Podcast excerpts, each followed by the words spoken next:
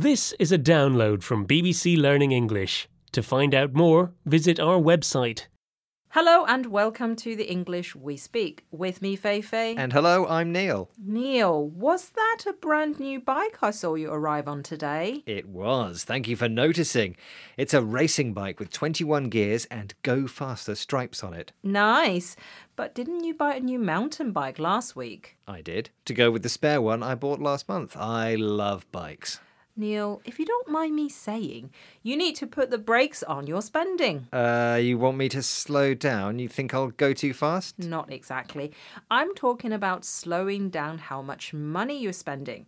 The expression put the brakes on or to put a brake on something means to stop or slow down an activity.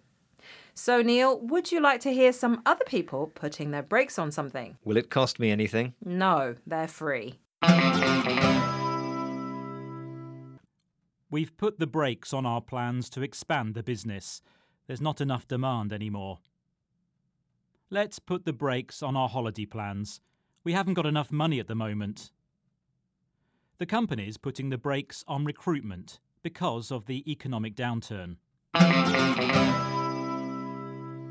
This is the English we speak from BBC Learning English. We're learning about the phrase put the brakes on something, which means to slow down or stop an activity.